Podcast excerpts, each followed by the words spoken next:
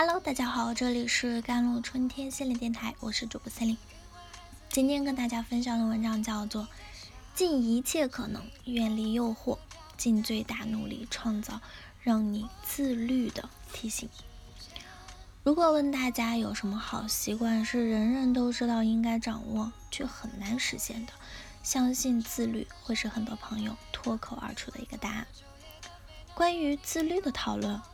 每隔一段时间都会冲上热搜，知乎上相关的问答啊，也有超过十三万人关注，一千八百多位博主在评论区分享了自己的经验教训。按道理来说，这些方法已经足够多样，可以满足绝大多数人的需求。但不知道有没有朋友跟我同感？很多时候，关于自律的文章看多了，不仅没有更自律，反而变得更加焦虑了。最开始我觉得是自己意志力不足的问题，但读完成为可怕的自律人后，才猛然发现，或许人有时候太累，就是因为看太多时间管理的文章所导致的。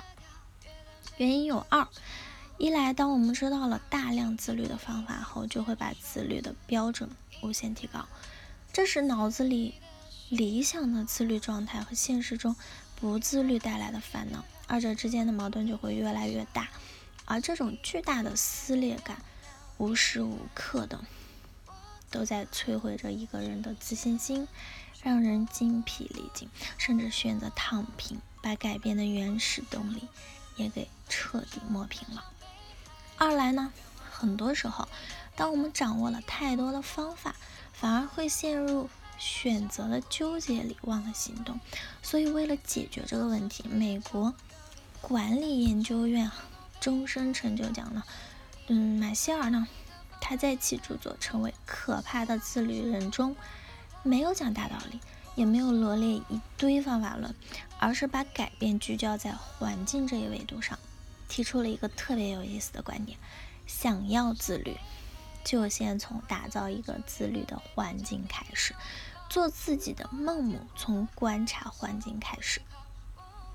出淤泥而不染，濯清涟而不妖。千百年来，人们都在歌颂莲花坚贞、不被环境所影响的品格。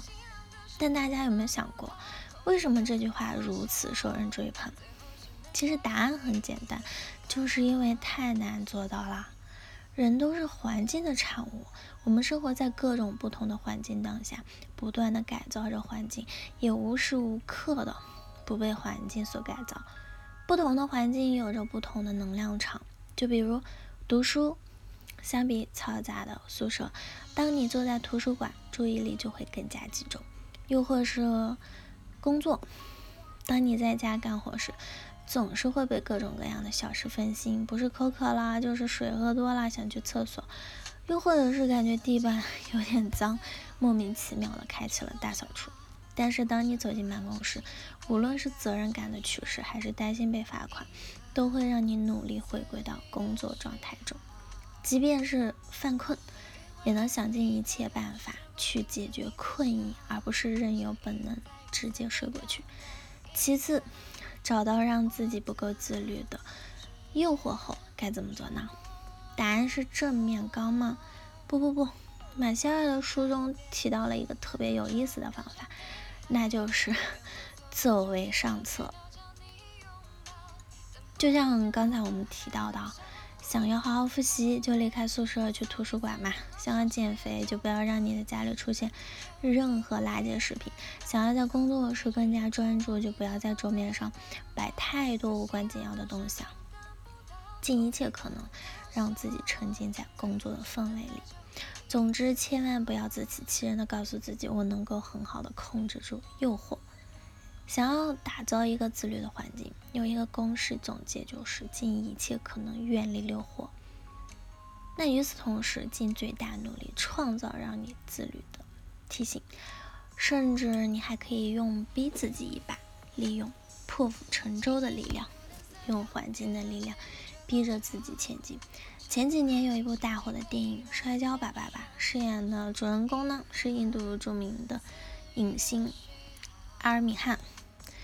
剧中，阿尔米汉饰演的是一位摔跤运动员的父亲，因为剧情的需要，整部戏他需要增重到一百九十四斤，比他当时体重足足多了五十六斤。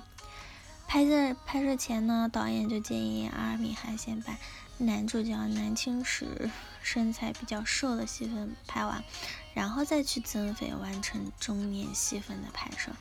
但阿尔米汗拒绝了。事后采访时，阿尔米汗就坦言，这样做是因为担心自己拍完中年的戏份就没有减肥的动力了，所以最终阿尔米汗坚持。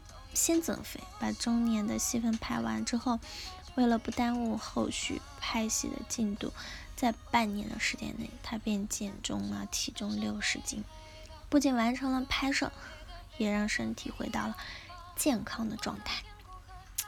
这就是典型的善用外部环境监督的自律。当自己不够自律的时候，就把自己丢到了一个不得不自律的环境里，让自己退无可退嘛。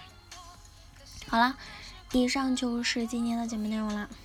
咨询请加我的手机微信号：幺三八二二七幺八九九五，我是 C 琳，我们下期节目再见。